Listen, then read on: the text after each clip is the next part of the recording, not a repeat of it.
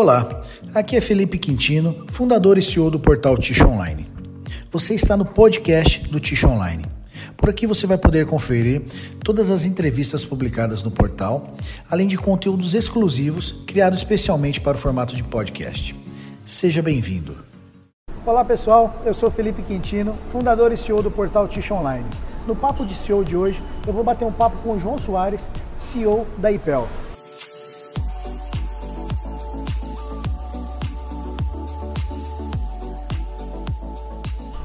João, queria te agradecer pelo bate-papo hoje aqui, por nos receber aqui na IPEL. Muito obrigado. É um prazer ter vocês aqui hoje com a gente, importante a visita e o tempo que a gente está juntos aqui. Legal, bacana, João.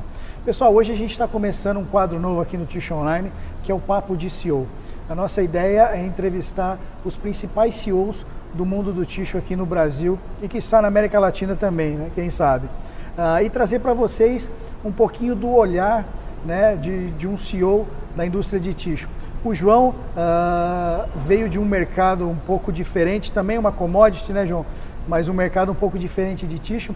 E eu queria saber de você, João, uh, como é que foi cair no, no, mundo do ticho aí? Qual que foi a sua, uh, o seu, sua expectativa e a realidade na hora que você chegou, né? Como é que, que você sentiu do, do mercado de ticho? Excelente pergunta para a gente começar o nosso bate-papo, Felipe.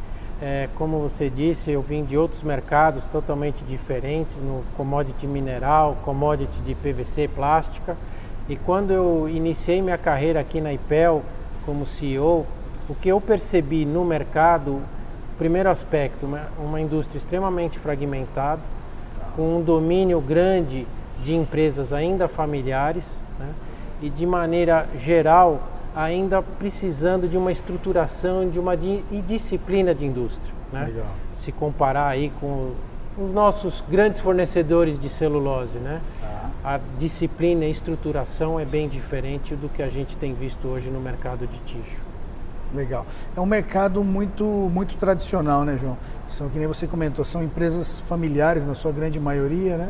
E, e, muito focado na, na indústria, né? A gente até brinca, é um dos pontos que a gente bate aqui no Ticho, no Ticho Online, é com relação a, a, ao marketing, né? Como é uma indústria muito tradicional, a gente vê muito pouco a indústria trabalhando marketing, né? Por que, que é, é, tem essa grande dificuldade com o marketing, a, indústria do Ticho, João?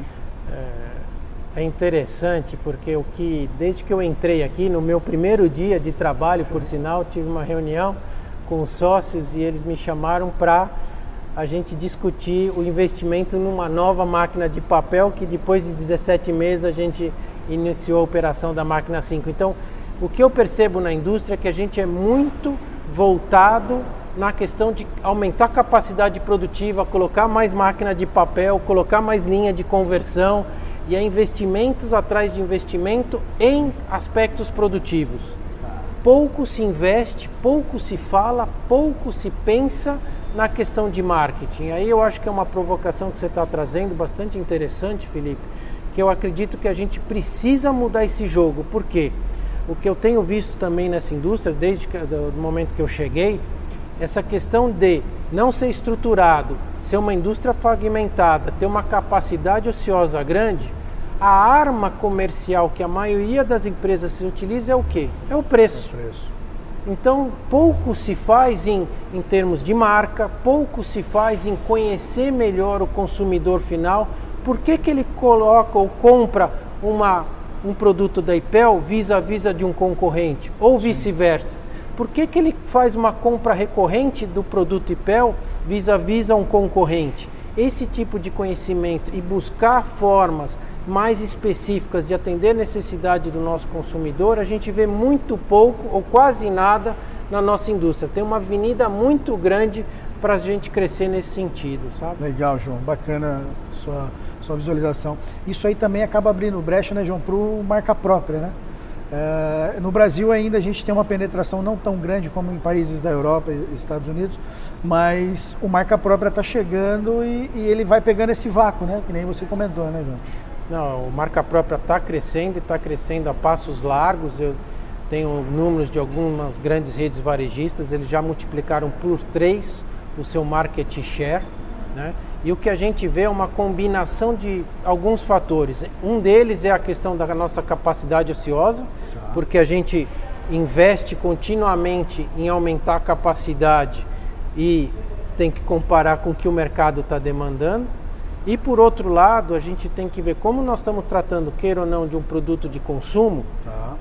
Os nossos consumidores hoje estão passando por uma dificuldade financeira e econômica devido à situação brasileira. Nós estamos com alta taxa de desemprego, né? E nesse, nesse ambiente de capacidade ociosa com crise financeira e econômica, é um prato cheio para a marca própria.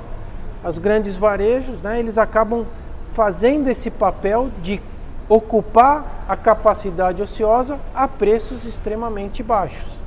E tem, se a crise econômica continuar, como a gente tem visto aí os anos ainda, a gente está andando muito de lado, a tendência é que a marca própria ocupe cada vez mais o seu espaço. Vai penetrando ainda mais, né? Vai tendo esse vácuo. Você até comentou, né, que, que a crise de, de 2008, 2009, grandes varejistas na, na, na Europa, se não me engano, na Alemanha, acabaram aproveitando esse vácuo para crescer enormemente. Né? É, a Lidl, que é um, é um case conhecido, ela cresceu e ela ocupou hoje uh, um, uma figura, uma posição de protagonista no varejo europeu, justamente na época da crise Europa.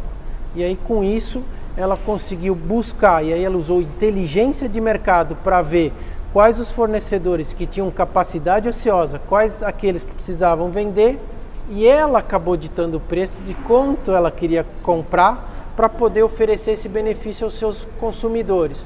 E aí ela cresceu e vem crescendo continuamente na Europa. É um case de sucesso. E a Boca é uma fatia de mercado e a indústria tem que fornecer, né? Não tem o que fazer, né? Acaba, acaba seguindo a, a, boiada. João, e com relação à consolidação de mercado, o que, que, você, que, que você enxerga? A gente teve esse ano grandes movimentos aí, que nem o da CEPAC, a CMPC adquirindo a CEPAC. Como é que você está vendo esse mercado da consolidação aqui no Brasil? É, fazendo uma análise vamos dizer assim, de um analista de M&A, é, o mercado de tixo seria um prato cheio. Né? Tá. Você tem uma, uma indústria ainda fragmentada, ainda não disciplinada, estruturada, como a gente comentou, ainda na mão de muitas famílias, tá. né? é, com capacidade ociosa. O movimento de consolidação, ele meio que é um caminho óbvio, né? Tá. mas a gente não pode esquecer que e consolidação significa também a vontade de querer comprar e a vontade de querer vender. vender. E o vender para empresas familiares, nem sempre um racional de valuation é o que acaba preponderando. Então tem outros fatores além do preço que acabam definindo esse movimento de consolidação. Então, ainda tivemos esses dois exemplos recentes, a FACEPO no passado com a Suzano e agora mais é, recente a questão da CEPAC junto com o CMPC, mas eu acredito que não vai ser na velocidade que seria em outra indústria um pouco mais profissionalizada do ponto de vista de, de dinheiro, vamos dizer assim, Entendi. de compra e venda. E, e você acha também que por, por mercado ser, pelo mercado ser muito fragmentado, isso também acaba dificultando a, a, as aquisições? A fragmentação aí, no caso do tixo, também está relacionada à regionalização. Então, a logística é um ponto importante da equação do nosso segmento. Né? Então, a gente tem que olhar isso, porque às vezes a gente quer consolidar, mas se a gente está muito bem posicionado no Sudeste e tem uma oportunidade no Nordeste, e a gente não conhece bem esse Nordeste, essa consolidação, esse movimento não é tão simples. Nem sempre a gente vai conseguir obter os resultados que a gente almeja. Né? Em vez de ser um, um, belo do negócio, acaba sendo uma bela dor de cabeça, né? Pode ser. Depende da estrutura da empresa até, né? Pode ser. Legal. João, que, como é que você enxerga o, o Brasil nos próximos anos e, e, como é que você enxerga o mercado de tixo no, nos próximos anos? É, nós temos aí nos últimos anos meio que andado de lado do ponto de vista de crescimento. A gente tinha desde o do final do ano passado, início desse ano, com o novo governo, a gente tinha uma expectativa de um crescimento bem maior e, e se a gente pegar o relatório Focus que sai toda segunda-feira, essa expectativa de crescimento foi caindo a cada semana progressivamente, né? E o que a gente ainda está vendo é que o Brasil está numa promessa. Mas o que nós estamos vendo recentemente, nos últimos meses, o governo está conseguindo fazer algumas mudanças estruturais e nós estamos vendo com muito bons olhos que o ano de 2020 para frente a gente tenha mudanças para melhor Legal. no nosso governo e também no nosso mercado. Legal. É, e, e, o mercado de tixo, né, João, com, com a economia melhorando, com o país melhorando, a gente tem muito para crescer ainda, né? O nosso consumo per capita ainda é relativamente baixo, né? A gente tem hoje, vai, vamos falar, 50% de folha simples, 50% de múltiplas folhas. Então, o nosso consumo do folha simples é muito grande. Então, acho que a gente tem uma avenida muito grande ainda de crescimento de, de consumo per capita e vai puxar, acho que o, o mercado em si como um todo. Né? Tem esse, esse aspecto que você está comentando, que realmente ainda tem um espaço da folha dupla sobressair sobre o folha simples, isso no segmento varejo, no segmento consumo, mas o que a gente vê como um dos especialistas no segmento institucional, uma mudança de hábito mais ou menos que a gente está vendo no consumo, de o, o, consumidor sair do folha simples e ir para o folha dupla, o que a gente vê no institucional é o pessoal sair de um papel mais simples, vamos dizer assim, para produtos mais sofisticados. Então a gente está vendo muito isso no segmento Oreca, né, que é de hotéis, restaurantes, cafés e bares. O, eles estão fazendo hotéis e restaurantes e cantinas muito mais bacanas, muito mais com uma decoração mais a, a, acolhedora e, obviamente, os seus toaletes têm que acompanhar isso e os produtos do toalete têm que acompanhar. Então, equipamentos, Legal. dispensas mais modernos, os produtos mais sofisticados, produtos laminados, produtos de folha dupla. E é isso que a gente espera com os investimentos que estamos fazendo nesse segmento também. Legal. João, queria te agradecer pelo bate-papo, agradecer pelo seu tempo aí, por nos receber tão bem aqui na IPEL. Eu que agradeço a sua visita e espero vê-los mais vezes. Maravilha. Tá bom? Obrigadão.